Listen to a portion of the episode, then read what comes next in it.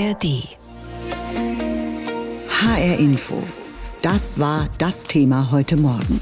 Das unbedachte Organ. Was die Leber mit uns macht. Jetzt beginnt wieder eine harte Zeit für die Leber mit Gänsebraten, Glühwein und Bratwurst auf dem Weihnachtsmarkt. All das Fettige und Ölige und Alkoholische setzt der Leber aber massiv zu. Und das ist insofern bedenklich, als die Leber unser wichtigstes Stoffwechselorgan ist. Nur wissen viele das gar nicht. Kleiner Praxistest. Kennen Sie Ihre Leberwerte? Vermutlich nicht, weswegen genau diese Frage heute über dem Deutschen Lebertag steht, der einen anderen, bedachteren Umgang mit ihr fordert. Denn das größte innere Organ unseres Körpers ist zwar hart im Nehmen, die Leber verzeiht viel, ist aber trotzdem auch sehr verletzlich, wenngleich Lebererkrankungen in der Regel kaum Schmerzen verursachen und deshalb oft auch erst spät erkannt werden. Raphael Stübig hat mit einem Mann aus Südhessen gesprochen, der schon als Kind erkrankte, aber bei dem die Diagnose dann erst im Erwachsenenalter gestellt wurde. Seit über 20 Jahren lebt Harry Distelmann mit einer fremden Leber im Bauch. Ohne das Spenderorgan wäre der Darmstädter ganz sicher nicht mehr am Leben. Also ich, habe es halt dank der modernen Medizin überstanden, überlebt. Es ist immer noch eine hohe Lebensqualität, die ich eigentlich habe, dafür, dass ich jetzt 70 Jahre alt geworden bin. Dabei geben ihm die Ärzte schon als Kleinkind kaum Chancen auf ein langes Leben. Diagnose Ikterus. Doch die Gelbsucht verschwindet wieder von ganz allein. Die Leber gerät in Vergessenheit. Bis Ende 30, da wird bei Harry Distelmann eine beginnende Leberzirrhose festgestellt und auch der eigentliche Auslöser Hepatitis B. Wie ich dann angefangen habe zu merken, und das war eigentlich vor allem so auffallend, Müdigkeit, aber da ging es mir immer noch richtig gut. Ich habe denen immer gesagt, was wollt ihr eigentlich? Weil die haben jedes Jahr zu mir gesagt, machen Sie doch mal eine Kur. Überlegen Sie sich doch mal, ob Sie sich vorzeitig verrenten wollen. Ich war da Anfang 40 und ich habe mir gedacht, ich merke doch gar nichts, was wollen die? Doch im Laufe der Jahre wird es immer schlechter. Durch die fortschreitende Leberverhärtung gelangen immer mehr Schadstoffe ins Blut und stören auch die Gehirnfunktionen. Harry Distelmann bemerkt das zuerst beim Autofahren, hat Blackouts und dann eines Tages der komplette Totalausfall. Das war eines Morgens, wurde ich angerufen, hat mir meine Frau äh, das Telefon gegeben und ich wusste nicht, was ich mit dem Telefon machen soll. Und der ganze Vormittag lief so weiter. Ich habe mir Tee eingegossen und habe beim Eingießen nicht mehr aufgehört. Und da war mir dann auf einmal klar, oh, jetzt läuft ja wohl gar nichts mehr. Harry Distelmann ist noch keine 50, als er auf die Transplantationsliste kommt, doch die ist lang. Als es ihm radikal schlechter geht, spendet ihm sein Bruder eine halbe Leber. Es sah erst alles sehr, sehr gut aus. Aber dann habe ich die halt nach 14 Tagen durch den Galle leckt, da blutet das in der Galle und dann war klar, die neue Leber verliere ich und dann war ich halt europaweit äh, auf der Transplantationsliste und die nächste passende Leber würde ich bekommen. Auch Professor Martin Walter Welker behandelt an der Kreisklinik in Großumstadt in seiner wöchentlichen Lebersprechstunde Patienten, die auf ein Spenderorgan hoffen.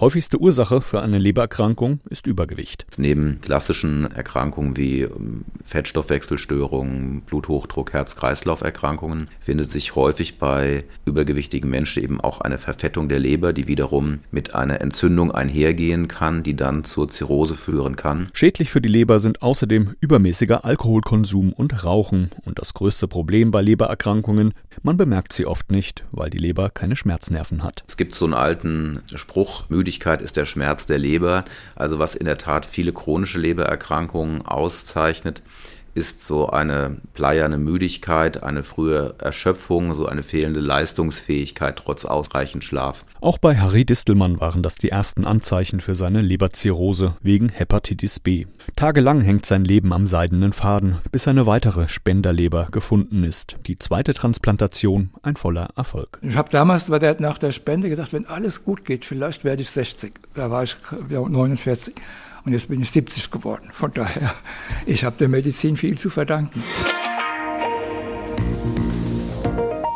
Oft genug macht man ja eher Scherze über die Leber, vor allem nach, sagen wir, weinseligen Abenden nach dem Motto, oh je, meine arme Leber, die wächst hier mit ihren Aufgaben. Nun spielt die Leber aber natürlich eine ganz zentrale Rolle in unserem Körper und wir sollten mehr über sie wissen. Darum ist heute auch der Deutsche Lebertag. Kennen Sie Ihre Leberwerte? Das ist das Motto dieses Jahr. Und die Expertinnen und Experten sagen, mindestens fünf Millionen Menschen in Deutschland leiden an einer Lebererkrankung und viele wissen das überhaupt nicht. Was schlimm enden kann, denn viele Lebererkrankungen werden oft erst festgestellt, wenn es dann zu spät ist. Ich habe mit Elke Röb gesprochen. Sie ist Professorin für Gastroenterologie an der Uniklinik in Gießen und sie ist außerdem die Vorsitzende des Kuratoriums der Deutschen Leberstiftung. Und ich habe sie gefragt, warum stehen Lebererkrankungen eigentlich weniger im Fokus als zum Beispiel Herz-Kreislauf-Erkrankungen? Ja, Lebererkrankungen sind weniger bekannt. Erkrankungen der Leber verursachen in der Leber in der Regel keine oder kaum Schmerzen und Lebererkrankungen weisen in den frühen Stadien keine eindeutigen Symptome auf.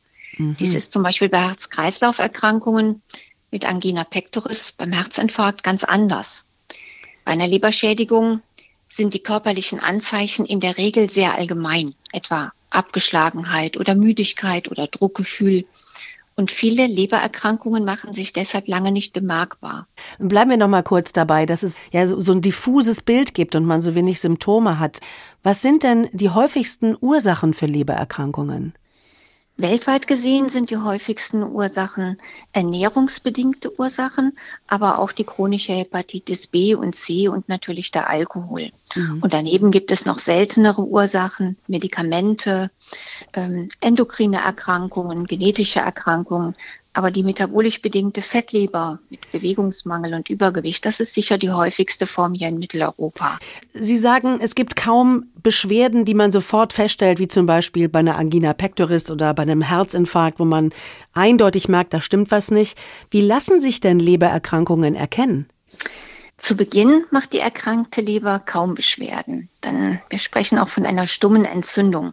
Im Blut kann man aber erhöhte Leberwerte feststellen. Das sind zum Beispiel die GPT oder die Gamma-GT.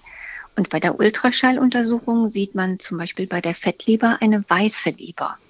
Am besten lassen sich Risikopatienten ihre Leber fachärztlich untersuchen. Und die Risikopatienten sind Typ-2-Diabetiker, Menschen mit Übergewicht oder auch Menschen mit Fettstoffwechselstörungen.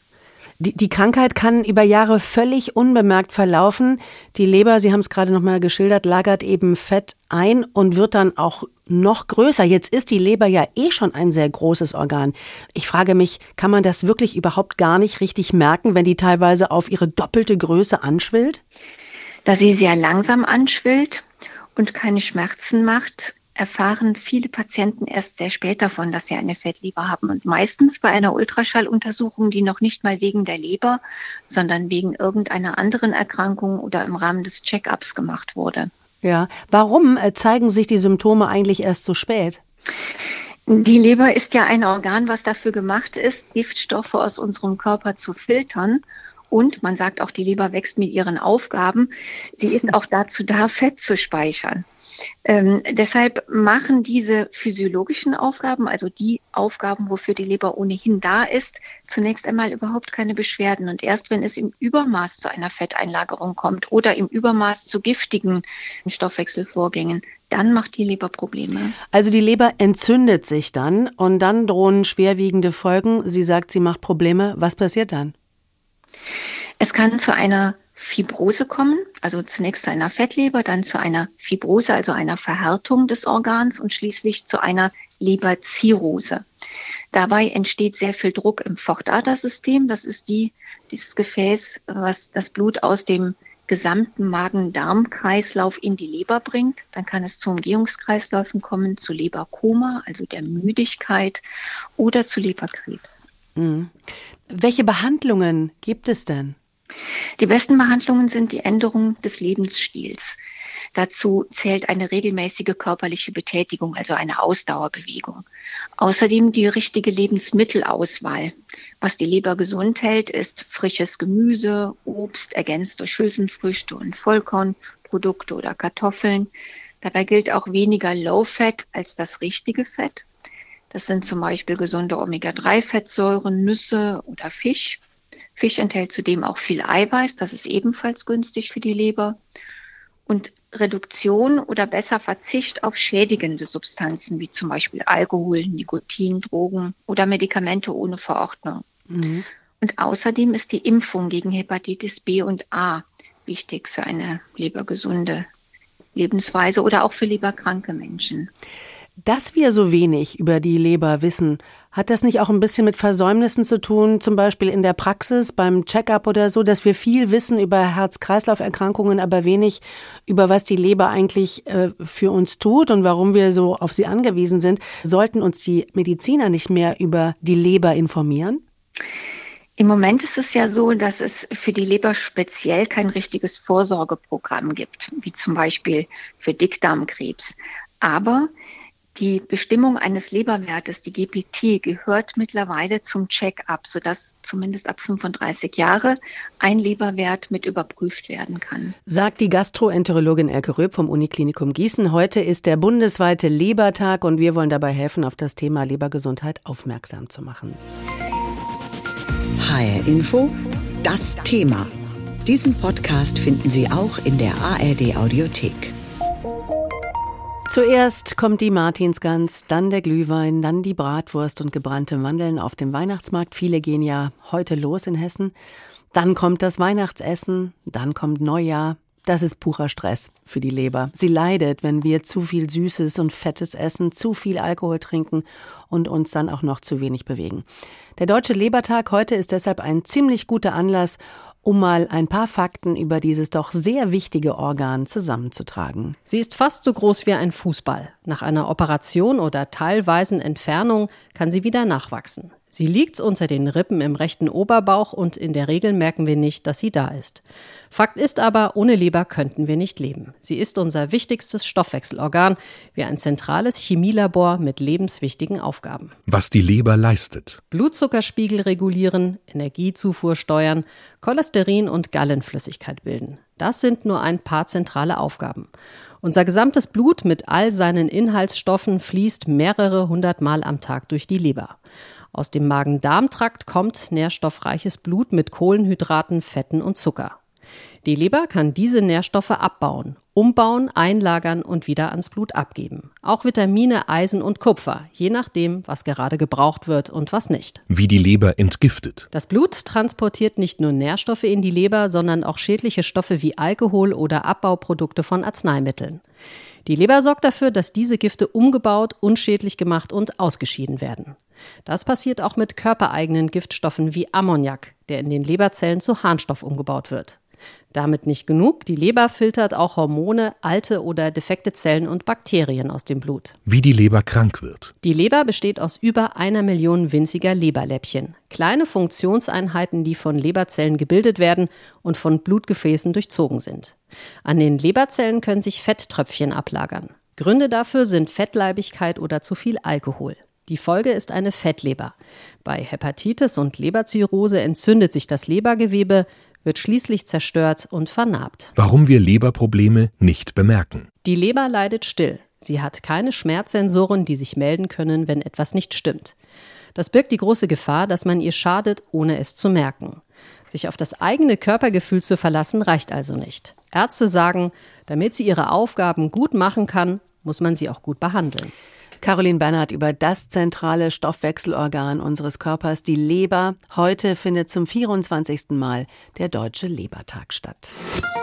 Die Leber ist die Kläranlage des Körpers, das hat mal vor langer Zeit ein Biolehrer gesagt. Es ist hängen geblieben, die Leber filtert Gifte aus dem Blut, dann hört es aber schon auf mit meinem Halbwissen über dieses große und vor allem schwere Organ im Oberbauch. Mehr Wissen über die Leber kann uns allen nicht schaden, das wissen auch die Mediziner. Deswegen ist heute der bundesweite Lebertag. Für die Leber geht ja jetzt eine harte Zeit los, die Advents- und Weihnachtszeit. Viele Weihnachtsmärkte in Hessen öffnen heute Glühwein, Bratwurst, Gänsebraten, da gibt's einiges zu verstoffwechseln für die Leber.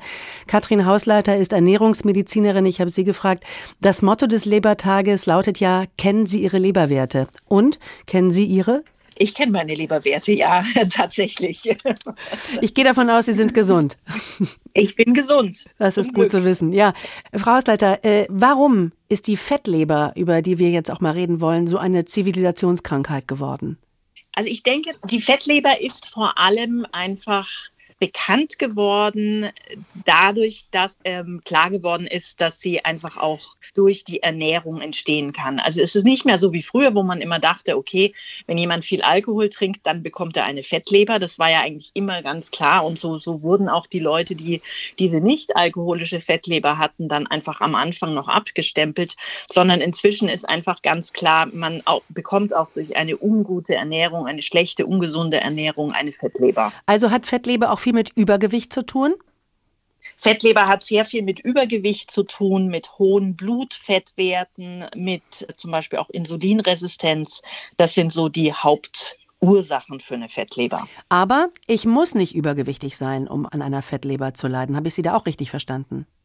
Da haben Sie mich richtig mhm. verstanden. Das ist dieses ähm, dieses viszerale Fett, was auch immer mehr in die Bewusstsein rückt, wo es wirklich gut sein kann, dass eine schlanke Person vor einem steht und mit schlanken Armen, schlanken Beinen und vielleicht einem kleinen Bäuchlein, wo sich dann aber doch rausstellt, dass einfach das viszerale Fett also das Bau Fett im Bauchraum deutlich erhöht ist und diese Leute haben dann auch meistens eine Fettleber. Mhm. Welche Rolle spielt denn jetzt genau die Ernährung, wenn wir von einer Fettleber reden? Ähm, also im Endeffekt ist es so, wenn wir zu viel Zucker essen, dann wird der Zucker wird ja abgebaut und zu Fett umgebaut in der Leber. So, wenn wir davon zu viel essen, dann bekommen wir eine Fettleber. Genauso ist es eben auch mit der Insulinresistenz, von der ich vorhin schon geredet habe. Da ist es so, dass die, die Zellen weniger auf Insulin reagieren und somit der Zucker nicht mehr abgebaut werden kann und wieder mal im, in der Leber zu Fett umgebaut wird. Was würden Sie denn sagen, ist das größte Gift für die Leber? Ist es der Alkohol, ist es der Zucker, ist es beides? Ja, es ist beides. Also das, der Alkohol ist natürlich auch nicht gut. Ne? Mhm. Kann man jetzt nicht ra rauslassen. Ja. Wie, wie kann ich denn meiner Leber eine Pause, sage ich jetzt mal, gönnen? Also ist Fasten eine Möglichkeit oder was kann ich tun, damit meine Leber gut über die Runden kommt und ich aber auch gut ernährt werde? Also im Endeffekt sind Sie mit dem Begriff Pausen da schon ganz richtig. Es ist wichtig, dass wir einfach zwei bis dreimal pro Tag ordentlich und ausreichend essen und zwischendrin eben Pausen machen, in denen wir wirklich am besten nur Wasser trinken, damit die Leber einfach mal Ruhe hat.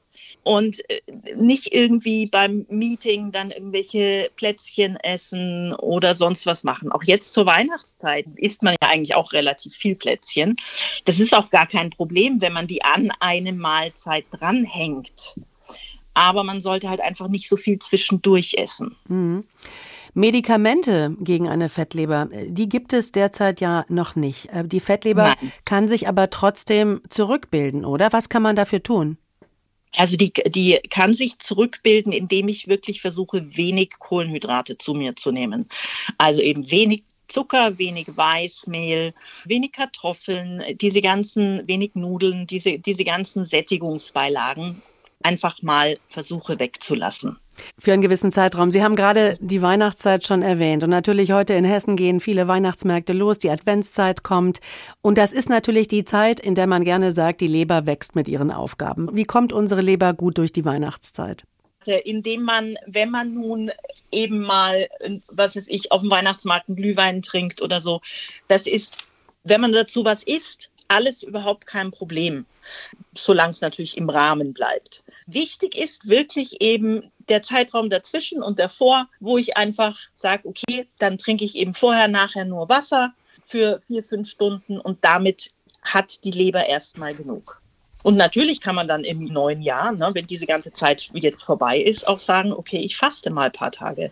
Sagt die Ernährungsmedizinerin Katrin Hausleiter, wie kommt die Leber gut durch die Advents- und Weihnachtszeit? Darüber haben wir gesprochen heute am bundesweiten Lebertag. Diesen Podcast finden Sie auch in der ARD Audiothek.